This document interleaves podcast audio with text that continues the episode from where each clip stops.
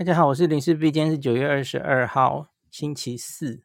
今天是算是对台湾防疫以来的大日子哦，因为今天我们早上开了行政院会，那王必胜指挥官还有张尚存首席这个，诶，首席什么？首席专家嘛，吼，行政院的都有出席，然后确定了我们接下来逐步边境开放的蓝图，吼。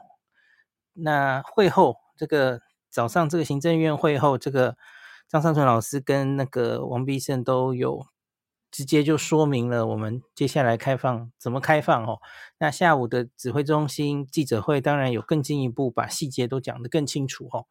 那我这里想强调的，其实只是学学理上，我们有讲为什么呃要做这样的哎宣布哈、哦，看到了什么而决定。你要我很快的讲完这一集的内容哦，就是，呃，我们决定分两阶段，就如同之前披露过的那一张那张图，因为那张图本来就是开会中在讨论的方案嘛，哦，那结果我们几乎是照那个图上开放啊，其实只是延迟了三天哦，就原来说可能是十月十号最快双十节就会走到零加七哦，那现在延迟了三天，星期一变星期四哦。那个只是加了三天，十月十三最快，今天日期都压出来了哈，可能可以走到零加七。当然前提是接下来的疫情就如同我们呃预期的掌握的哦，它会一直往下哦，疫情也没有变更严重哦，我相信就会继续这样开下去了哈。对于很多在海外的朋友哈，你可能也是这是终于等到我们是。国内的朋友是终于等到我们可以出国回来免隔离了哈，那海外的很多朋友应该也是期待已久了哈，可以回国了哈，终于可以回家了。好，那接下来当然就是详细的讲，到底今天宣布的是什么事情哈？呃，今天其实一早就不平静哦，今天一早王必胜指挥官就有去上那个周玉蔻的的这个广播，那他一开始。他就一直被你知道那个上周玉蔻的扣姐的节目，就是那种一直被逼问的形式嘛，所以他被逼问的问来问去，问东问西哦。所以一开始问完之后，哈，那个新闻标题是说最迟十月十五号之前应该会上路。那可是前提，我看一早新闻就是这样报了，标题这样写。可是其实仔细进去听，还有它的内容，他讲的其实是说上午马上会开一个行政院院会。那行政院院会当然，大家决定拍板定案的话，那然后那个最快大概是十月十五之前呐、啊，应该至少会做这样，最慢十月十五会做这样。好，那接下来就去开会了嘛。哦，那接近中午的时候会就开完了，那确定拍板会定案哦。那出来的时候，这个宣布很简单的，我们来讲一下到底宣布了什么哦。入境零加七最快是十月十三号上路，然后在那天呢，也将会同步取消进团令。啊，我相信这个很多旅行社也是等了很久很久哦。那他们分这个规定的就是分阶段逐步开放边境管制措施哦。那第一阶段是将从七天后，今天宣布嘛，七天后实施哦。九月二十九号星期四提升入境总量到每周。六万，现在是五万吧？哦，这个变动的还好，还还好而已。那果然有一个第二阶段哦，这个三加四的全程一人一室，这个我们前一集有讲过了嘛。所以它其实真的几乎是照那个表，那个表的确是真的表啊，就是专家委员会中在讨论的事项哦。那现在看起来的确就是这样分两阶段哦，三加四全程一人一室，先开这样啊、哦。那取消机场唾液 PCR，改发四 G 的快筛，自主检验。我看之前好像有一些版本还要规定你在哪一天检验，可是现在好像就是说完全就自主了哦，大家自己看着办啊、哦。因为那个理理论上你就是要风吹草动的时候就要验，或是你要出门的时候你需要两天内有阴性证明，大概这样了哦。那另外，全面恢复各国的互惠免签哦，免签证这样子哦。那当然可能还牵涉到一些互惠的问题，那可能要各自再去沟通了哦。那就看九月二十九号那个时候公布会怎么样哦。我们当然最关心的是跟日本的免签会不会互相恢复，对吧？哦，免签哦，那也其实也不知道现在人在纽约的岸田文雄会不会 公布到非常细哦，就是到底什么时候会免签，是不是全部国家都恢复免签哦？这也是我们现在正在关心的话题。好，第二阶段，那就是他们继续观察一周嘛，吼，也就是到九月二十九号为之前这七天呐、啊。假如我们还是如同预期看到这个案例数啊，各种数字研判都在掌握中的话，那会在经两周的预告后正式实施零加七。对，听得懂吗？这有点复杂，就是九月二十九会进入第一阶段，吼，一周后。那可是假如观察的这一周也是看到，如同我们预期，就是高峰已经过了，它就是慢慢一直下来了吼。哦，那那就会在下礼拜的九月二十九号就宣布，两周后会开放，正式要实施零加七了吼。那落点大概就是十月十三号，也是星期四哦。那入境总量在那个时候呢，会也是试行啦，以后大概希望可以继续开了哦。那初步就是提升到。每周十五万人哦，呃，这变变蛮多了哈。每周六万到十五万，那入境免居居检哈，那零加七变成零加七，那取消进团令。那这记者记者会上，那个王必会指王必胜指挥官跟张尚淳老师也同时在会上报告哦，那详细解释为什么会走到这样的开放的考量还有建议哦。那我这里讲一下，我先讲一下张尚淳老师的发言好了哈。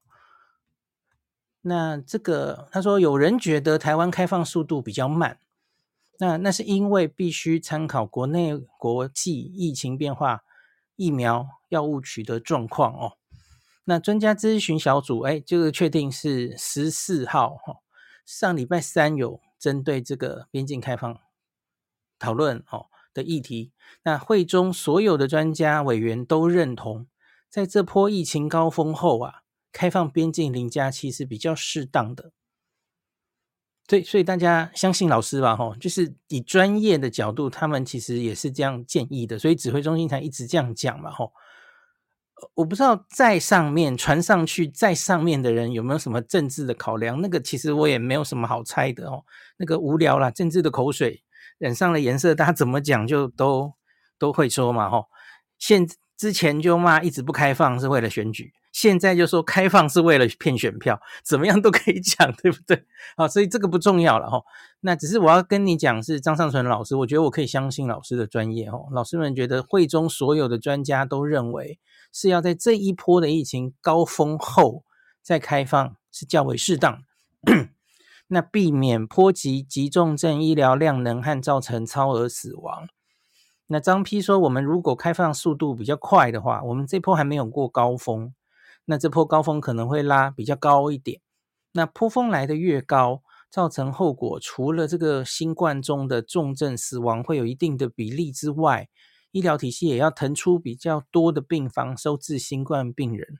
那这样会排挤到一般急重症病人，甚至癌症病人的化学治疗、放射线治疗这些啊，都会受到一些干扰啊，受到一些影响。好，那张批说，专家咨询小组也建议啊，是阶段性过渡到零加七，这样对疫情影响不会太大。对，你看，这都是专家小组的建议哦。不是选对会的建议哦，OK。同时，一方面观察疫情的波峰，二方面让各种作业顺畅执行，进入零加七才会比较顺利，对国人的健康才有保障哦。好，这是专家的发言哦。好，那这个会其实张丕是最后发言的，然后王必胜在他之前发言。那王必胜就是有一个。我今天也有都有上传，他已经都有公布嘛，吼，就是他在演讲的时候使用的 PowerPoint，那他就有解说，就是为什么为什么他们要做这样子的选择，哦，那我来一张一张跟大家大概解释一下，哦，就是他们是基于什么样的数字，呃，然后建议现在是可以开了，吼。啊，我想我 CDC 的新闻稿我也简，我也先念一下好了。那等一下我们再看那个比较复杂的哈。呃，下午 CDC 发的新闻稿哈，自九月二十九零时起，那个入入境检疫是维持三加四，可是前三天居家检疫调整为可以一人一室，然后配合边境取消唾液检验哈，唾液唾液裁剪。那调增入境旅客家用快筛试剂的检测措施哦。那因应边境逐步开放，为了兼顾社会经济发展跟民众的生活需求，经综合评估入境检疫实施这个实施的情形、国内的疫情防疫跟医疗量能，那决定就是七天后九月二十九号零时起，航班表定抵台时间哦，请大家注意这个以前几次调整其实都是这样了哦。今天已经有读者问我说：“那我二十八号入境可不可以怎么样？”按没办法规定，就是会会切在一条线嘛，一个时间嘛，吼。总之是以航班表定的抵台时间为主哦，吼，不是实际哦，请注意哦。九月二十九号零时起，那之后的那个，假如十月十三号的零加七，一定也是这样哦，用表定抵台的时间来割哦。只要这个时间以后的人，那就会变成三加四，可以全部一人一室了哦。那就意味你不用去住防疫旅馆了。假如你家里是可以符合一人一室的规范这样子哦，那也不用再做唾液裁剪了。那他会发四个快筛给你哦。那检疫天数是维持三加四，三天居家检疫，四天自主防疫。那检疫处所就是符合一人一室条件的自己的自宅。或是亲友住所这样子哈，那一人一室是要有单独房间含独立卫浴为原则。如自宅或亲友未能符合一人一室，你可以入住防疫旅宿哈，可是你不可以入住一般旅宿这样子。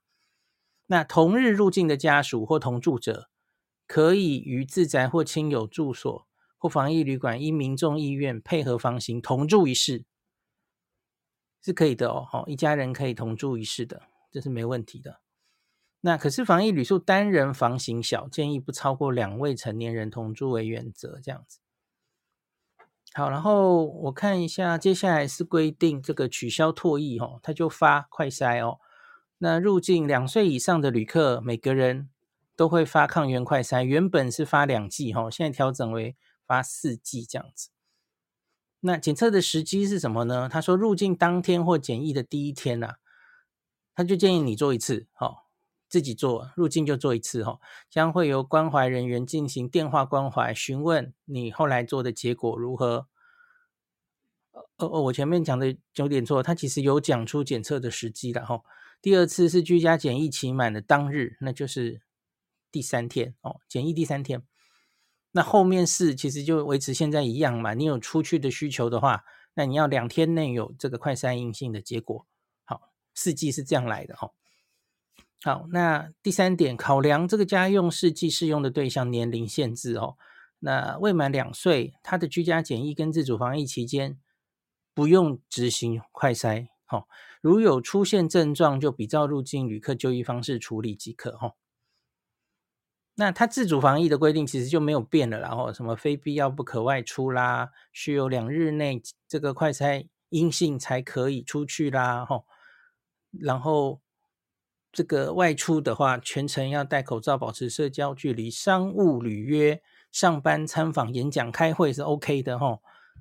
那避免出入人潮拥挤场所或与不特定对象接触。商务履约可以于餐厅独立空间跟独立对象、特定对象用餐。这是本来的三加四后面就是这样规定的哦。那以后的零加七。那个七要怎么规定？吼，这个今天也有公布，我等下再念好了。八是非急迫需求的医疗或检查应该要延后，吼。好，大概就是这样。今天就只不过就是可以全程都在一人一一间房，吼，一人一室，而不用是一人一户了，吼。这应该是真的是非常大的改变。那可是这其实这个阶段也不过只只有十预预预计只会有十四天而已嘛，吼。我其实是也不太确定这十四天能尽到什么作用了，还不如直接就开了。呃，好啦，反正是专家这样规定的，那就规定吧，哈。好，那接下来我们来看王必胜规定他他今天分享的几个几的那个在行政院上分享的所有的这些 PowerPoint，我来大概跟大家讲一下哈。他的第一章就是来分析全球的疫情，他抓到九月二十一号的数字哦。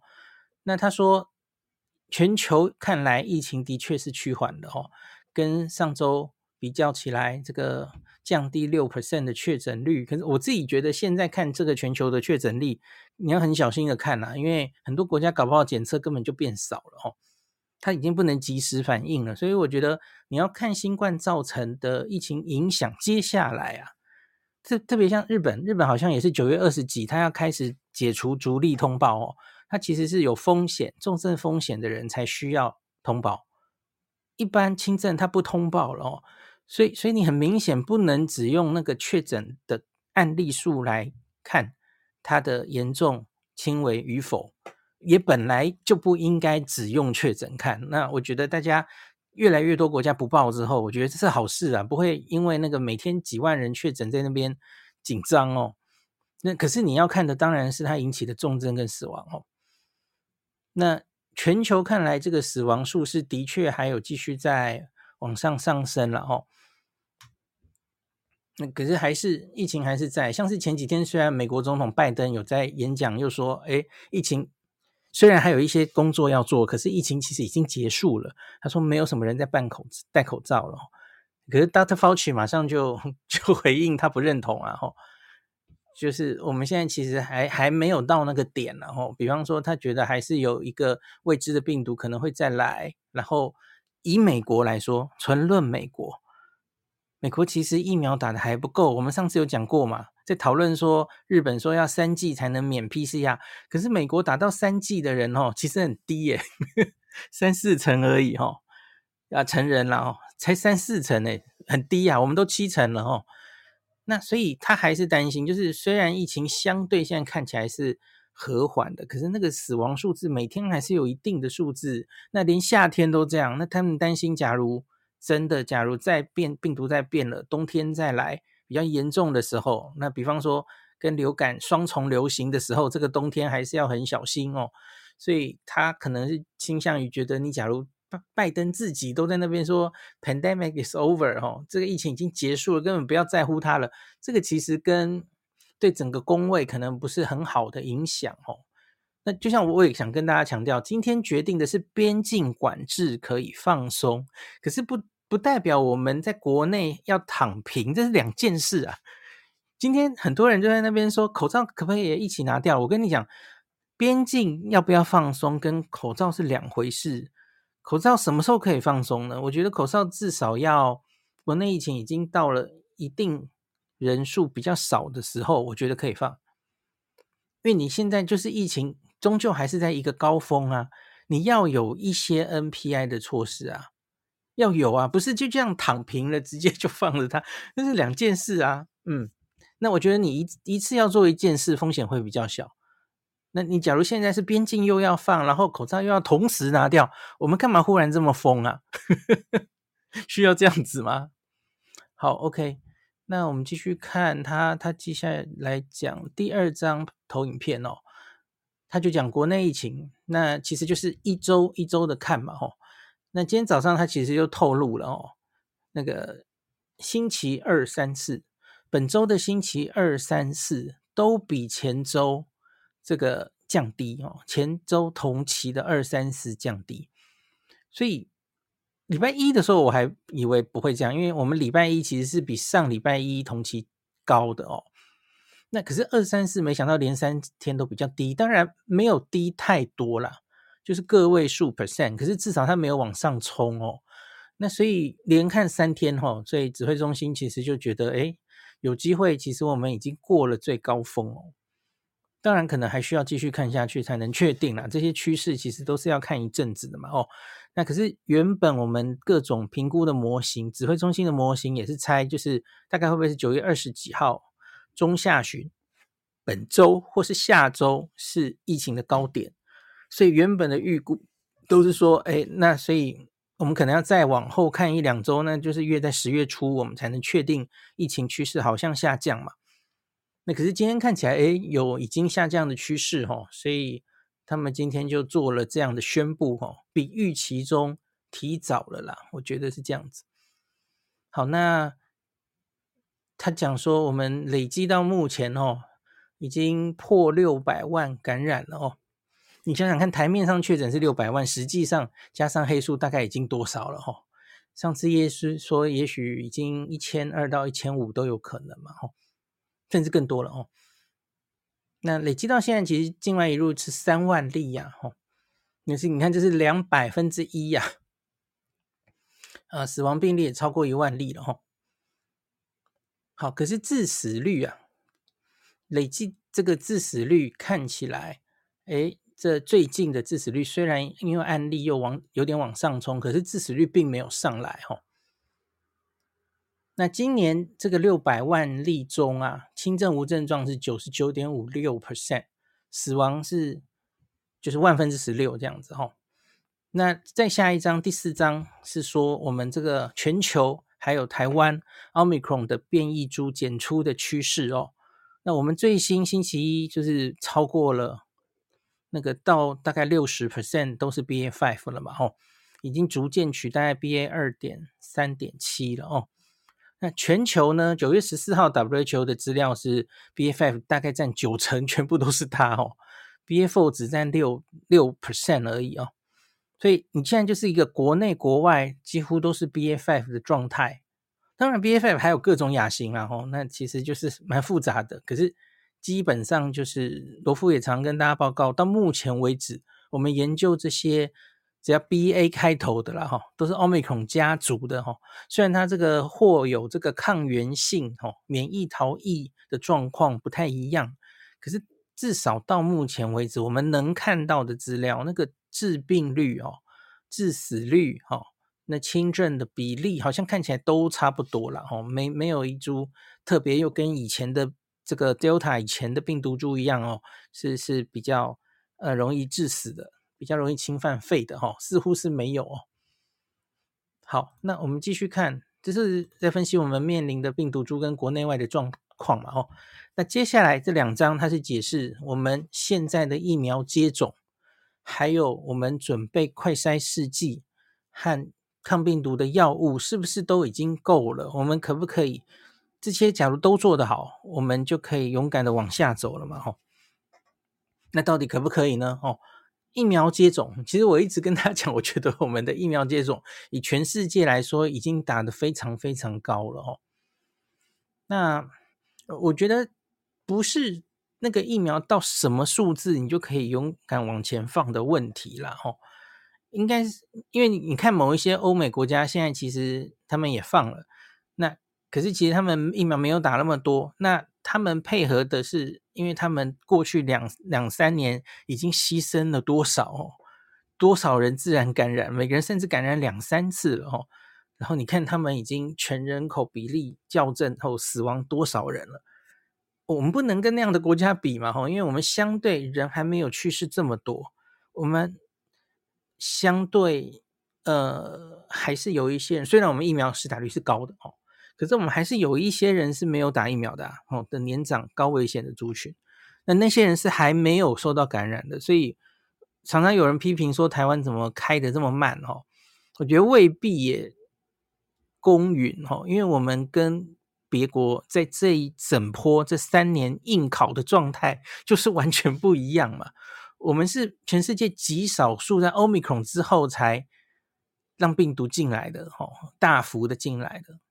前面其实都有压住嘛，哦，那所以我们那个社区曾经感染过的人，然后已经去世的人的比例，跟他们是完全其他国家是完全不一样的嘛，哦，那可是我们能做的当然就是可以的话，尽量疫苗接种足够，哦，充足，哦，那不只是现在打的够了，那未来打的也要够嘛。比方说，我们预期这个次世代疫苗什么时候会进来？呃，那假如接下来的疫情，冬天又变严重了，或是很不幸的，因为边境开放，可能又起来一波。我希望不会，我猜测大概不会哈。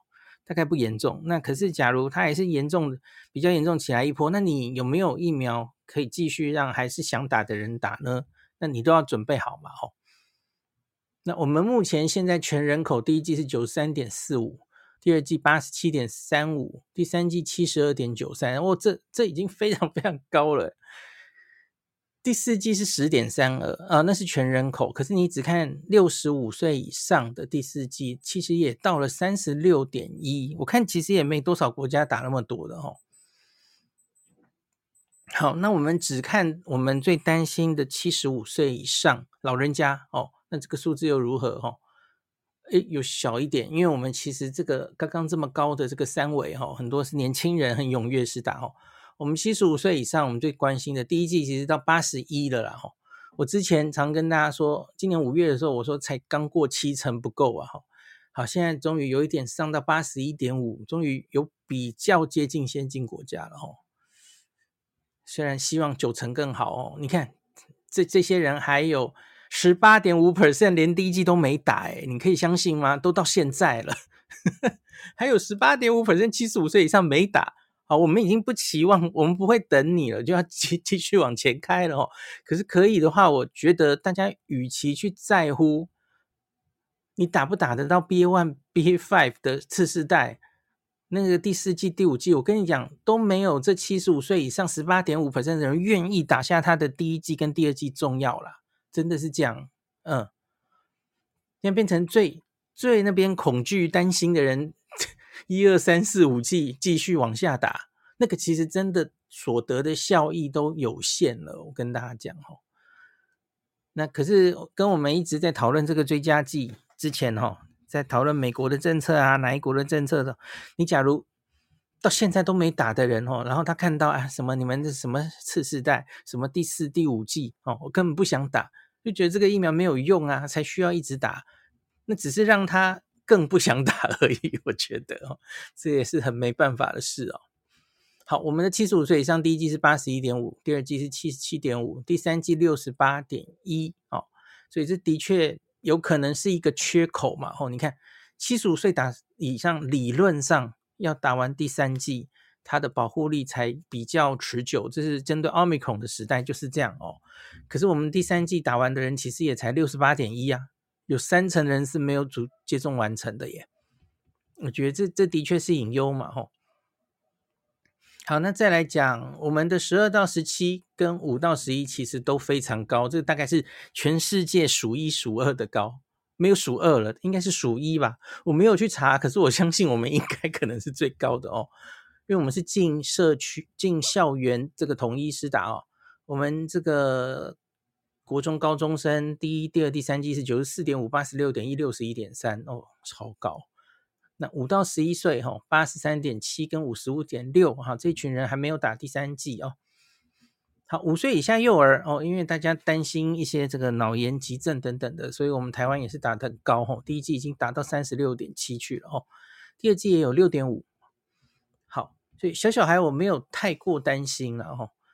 那我在这一些疫苗族群里面，我最担心的其实还是七十五岁以上哈，似乎还有改善的空间了哦。那接下来也有次世代疫苗的计划嘛哦。那我们九月底以前应该会进三百万剂的 BA one 次世代双价了哈。那现在已经进口了九月十六跟十八号各自进了八十万剂莫德纳的嘛哈。那马上就要开打了吼，它可能跟这个今年十月一号开打的流感疫苗是很接近的哦。那下礼拜大概就会开始宣传这个哦，我也会去主持一场记者会哦，讨论这个今年秋冬的流感疫苗的注射。那今年是规定应该是可以新冠跟流感疫苗一起接种的哦。去年我们还故意说要隔七天嘛哦。好，所以这个，然后另外这个。上面也写 B A five 的次世代双价疫苗也正在审查中嘛，哈，有收到一些资料。那假如我们看后续的资料，美国大量施打之后的资料，虽然这可能还要一两个月了哦，那觉得诶它有它的优势，甚至它是比 B A one 更好的话了哦，我觉得当然也可以去买它哦。那可是我觉得就是大家对次世代疫苗要有概念，就是你真的未必。需要每一个人都去打这个疫苗，然后就跟每年它最后一定就是回归为像是每一年的流感疫苗注射，希望可以一年打一次就好。那每一年疫疫苗流感疫苗也不是每个人都需要打嘛，吼，所以已经不要在那边 吵，还还在过去的想说，哎，这个在挑疫苗，你都打到第几季了，还在那边挑疫苗啊？不要再挑什么是最好的疫苗了，吼，那个。老实说了哦，打这个到第四季、第五季，然后次世代疫苗到底可以让你保护力延迟多久？真的很难讲啊。次世代相比于原本的疫苗，那个啊，BA one 的疫苗是针对 BA five，只能增加一点六倍啊。你觉得一点六倍很多吗？一点都不多诶、那 B F S 现在是根本没有资料嘛，吼，所以我们根本不知道未知，我不知道它可以带来多少好处，所以大家也不用在那边那么急了，吼，我们就继续等吧，哦。好，那家用快筛试剂跟抗病毒药物的储备，吼，还有这个确诊个案的药物使用率等等，吼，就是指挥中心有提供一些数字，我们其实使用率是蛮好的，吼。我们大概因为你你药物要五天内使用嘛，台湾确诊之后，那药物的使用率现在是九点七四 percent。那这里有一个数字，日本只有三点六八 percent 哦，药物不是那么好取得，韩国更只有一点三三 percent 这样子。那另外快筛现在好像最近都没有什么买不到快筛的问题了嘛，吼。我们现在其实还有快筛实名制诶，吼，第五轮了哦，九月一号就上路了。那超商到处都有嘛，我看他他好像都买得到。诶，我上礼拜听到好事多也开始卖了，一个国产厂牌吼，这样子。好，所以快筛、抗病毒药物、疫苗看起来都有所准备了吼。那所以就继续往下，我们是不是可以往下开了呢？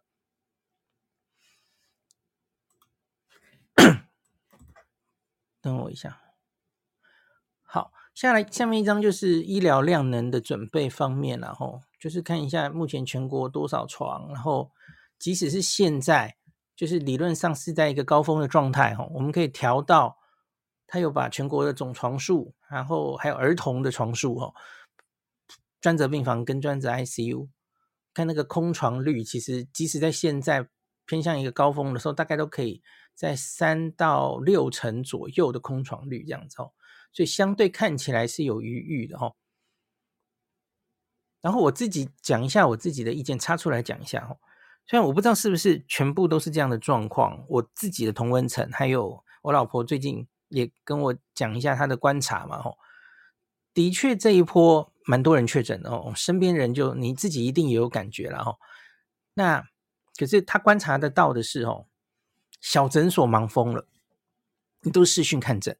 哦，线上看诊哦，呃，当然他们多半的人其实是忙得很很愿意，因为这样子线上看诊，其实给的给付还蛮多的哦，呃，也不用花诊所医师多少力气，而且他又没有亲自来到诊所，你没有被他传染的风险哦，其实他们是还蛮愿意这样忙的。而我，而大医院哦，我问的几个状态哈，当然可能会增加忙的程度一点点，可是很明显跟五月是不一样的。就是医医院没有大忙这样子哦，呃，我觉得这个就是轻症有效管理最大的意义。我们五月一开始就是没有做到这一点。我们五月让所有的人因为保险的原因，因为当时确诊要 PCR 的原因，全部都挤到专责医院来，让大医院承担这些轻症，大量的轻症，结果就变成五月那个鬼样子了。可是全世界其他的地方因应欧欧米克这样子的轻症海啸，他们撑下来了，因为他们早就建立了这样的机制，轻症就在家，轻症不用去看医生，轻症线上看诊。OK，我们现在都建立了，所以因此我个人其实还蛮有信心的哈。接下来不管我们下一波是什么，下一波也许又遇到一个更严重的什么拍病毒哦。可是我们已经建立好了轻重症分流、轻症有效管理，让黑数有一个存在的空间 的这样的医疗体制哦。我觉得我们就如同别的国家一样，关关难过关关过哈。医疗系统会撑住的哦，应该是没什么问题的哦。好，我插出来讲完了。那接下来就是基于前面的这些数字，就是决定边境管理开放建议。这个我刚刚其实已经念过了嘛，吼。好，那我刚好像没有讲一个是交通方式啊。九月二十九号以后的交通方式，这个已经开放成这样了，就是防疫车辆或是亲友机关团体接送自驾，这都已经开放了嘛，哦。那可是最后我们在十月十三号以后要。呃，改的东西改到零加七之后，吼，它就会多一个，因为因为它因应那个人数可能更多了嘛，吼。除了刚刚说的自驾亲友这些东西之外，那他写入境者如果没有症状，可以搭乘大众交通工具，这样子，吼。你会对这个非常恐慌吗？我不会耶，因为你现在自己去搭一个台北公车、台北捷运，你确定你旁边不会有确诊的人吗？呃，应该机会也蛮大的吧？哦，所以他可以搭机场捷运了哦。那还好吧？应该还好吧？哦，好，那最后就是也是这个取消限团令，也就是十月十三号开始的这件事情。那我看必胜的 slide 还包括什么？哦，呃。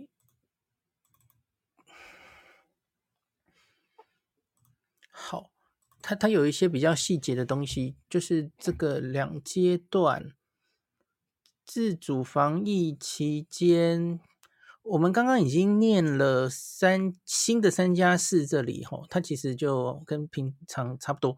那零加七以后会怎么样？吼，第一个，因为你已经就没有居家检疫了，所以不会有居家检疫通知书，也不会有电子围篱了，这些东西都退场了，吼。那也不会有关关怀人员的电话关怀、双向简讯、防疫追踪系统、电子围篱这些东西，地方政府居家检疫关怀服务全部都退场，哦，所以等于就是变成一个是非常依赖大家的公德心自主来做这个防疫的工作了，哦，不是政政府抓着你做的哦，那。他还是发四剂，然后入境当天检验一次。那后面的三剂你要怎么用？其实就是你外出需有两日内的快筛检测结果这样子。那检测结果就不会再去追踪了哦。所以真的是完全靠公德心这样子哦。如果阳性，那就是跟你一般现在在台湾阳性的话，你就自主通报，然后就线上看诊、居家照护，都都是一样的哦。所以其实就是不会把这个居家呃国外回来的人，呃就是那七天你要注意一下，在他潜伏期里面哦，就我觉得这也是非常合理的。怎么讲呢？因为你你你现在想想看嘛，一个从国外飞回来的人呐、啊，然后跟你现在去台北，在疫情相对严重的时候，你去外面台北的餐厅大吃大喝哦。跟旁边的人有口沫交交这个交换的风险的地方，你你在哪一边感染的风险大？对啊，台北的用餐，台北餐厅可能 风险比较大嘛。哦，好，所以然后得的通常应该都是 BA five 嘛。哦，所以你就也不用这么在乎了。哈，好，自主防疫指引的调整，在零加七之后会有一些。轻微的调整的地方，我看一下这上面怎么写哦。嗯，好像没有特别写。好，好，OK，这样子。原来现在的后四天，他写非必要不可外出。那可是他现在就调整成外出需遵守本指引。所以那个。不一样了嘛，吼，原来就是非必要，那必要是什么呢？我们刚刚有念过嘛，什么商务履约的那些，或是上班，好，那原来是上学是不允许的，哦，记得吧，吼，诶，零加七可以上学喽，哦，因为他写外出上班上学期间全程佩戴口罩，所以加上了上学了，吼，所以小朋友们、同学们也解禁了，吼，对，自由行去日本玩回来，吼，零加七。这期里面你是可以上学的哦，只是就是两天内会要有抗原阴性这样子哦。那接下来有说尽量避免接触重症高风险对象，哦，包括六十五岁以上长者，就是你这个回来的七天内，你就不要去看你家阿嬷了、哦，就不不要害人家嘛哦。六十五岁以上长者、六岁以下幼童、免疫不全及免疫力低下者哦。那有用餐需要。原本是商务履约可以用餐，可是不要特定去跟别人用餐哦。可是现在他写有用餐需要，得于餐厅内独自或与特定对象用餐。那离开座位跟餐点使用完毕，要立刻戴佩戴口罩，这样子哦。那原本规定是说非急迫性需求跟医疗跟检查，比方说只是看个牙齿，定期健康检查，你应该要避免在这个三加四中间做，要延后哈。那他现在是写这样子哦，他说禁止前往医院陪病探病，那建议延后非急迫性需求的医疗或检查。哎，那这里是一样的哦，并避免前往长照机构。我相信这个大家应该做得到了吼，就 反正才七天嘛吼。好，那快筛阳上面有没有什么不同的呢？嗯，他说确诊的轻症个案可于防疫旅馆或原本的自主防疫地点，不含一般旅馆，哦，进行居家照护。所以你假如是在家里隔离的话，你当然就在家里继续转居家照护嘛，吼。那如有就医需求，请自行开车、骑车、步行，亲友再送啊，这大概都差不多了，吼。好，调整的地方不多吧，吼。我我觉得其实就差在小朋友可以上学了，哦。我不知道大家最近家长们哦，在中秋节之后有没有感受到？我我我感受到蛮深的，因为原本其实相对还是在那边挡，对不对？班上有任何一个人就开始停课三天什么的哦，现在不挡了，所以现在就噼里啪啦就就开始烧起来。班上好像每天都听到有人确诊这样子哦，每天回来就做一个快筛这样哦。我们家两个小朋友都是这样子，我不知道你们家的也不一样哦。好，后来第十一章是讲了一下，我比一下我们跟别的国家的防疫成果了哈。我我常常跟大家讲，在这这新冠来最后算总账、算成绩的时候，你要看的是什么？你要看的是死亡人数，一定是最可以比较的哦，不是看确诊人数哦。你要看以人口校正之后的死亡人数到底多少。那另外还有一个常被提到的是有没有超额死亡这样子哈？好，我们这样子算的死亡率哦，我我我我常跟大家说，我们的致死率，我们今年奥密克戎的致死率，致死率分母是确诊的人嘛吼，那是万分之十八，可是这个数字其实各国因为分母不同，所以比较可能会有一些偏差嘛吼。我们跟日本的上半年奥密克戎正好都是万分之十八哈。那可是你假如去算死亡率，那就是每百万人口死亡多少人哦？那我们是四百四十九点二人这样子，这个数字应该没有太差了哦。然后他说，我国新加坡与三十八个 OECD 国家中，每百万人疫苗追加接种是排名第三，至少接种一剂覆盖率排名第四。对，我们跟你讲，我们疫苗真的打得很高了哦。其实那个很高，很多是年轻人撑起来的哦。就所以这个高值，也是老实说也真的，呃，是一个特殊的现象。可是并不一定是最好的事情，大家知道吗？因为我们是因为你看儿童哦，小小孩都打那么多，全世界还没多少国家开放五岁以下打哎哈，我们儿童也打得多哦。那可是最希望打的老人，其实老实说，我们没有打得非常好了。这个已经老生常谈，跟大家讲很多了，大概也很难改变了吼，也很无奈哦。那政府这边公布的数字是说，整个新冠疫情期间，我国的超额死亡数每十万人是四十人，这个排名是全球第四好的哦。相比美洲国家当然很好，然后会比新加坡、韩国、日本都第一这样子。大概这样子。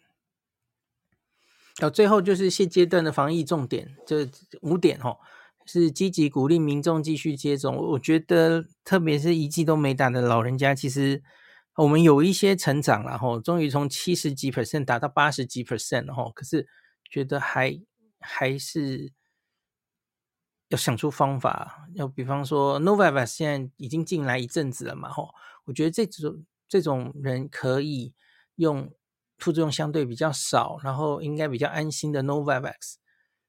当然，我们也很希望高端终终究最后法国老太太 写出来，然后获得国际认证。之后也可以打高端哦，就是相对副作用不良反应没有那么高的哦，比较适合老人家打这样子哦。然后提升各族群的疫苗覆盖率，密切监视高风险族群的健康情形，还要保持快速给药。因为因为开了之后，其实年轻人没没差嘛吼。那可是高风险族群吼，特别我跟大家讲，我们的高风险族群其实疫苗打的还是不够啊吼。掌握并及时调控医疗量能，那持续采购疫苗跟药物，并扩大快筛供应，积极规划准备，稳健放宽边境管制。好，大概就这样喽。这是现阶段的防疫重点。那台湾的部分我就讲到这里哈。那总之就是好不容易走到这天了哈。哎，讲一下我自己的感想哈。我们前几天讲的那个表其实就是成真了嘛，吼，只是晚了三天左右啊。那我想就是疫情比我们预估中好像已经在往下走了，吼。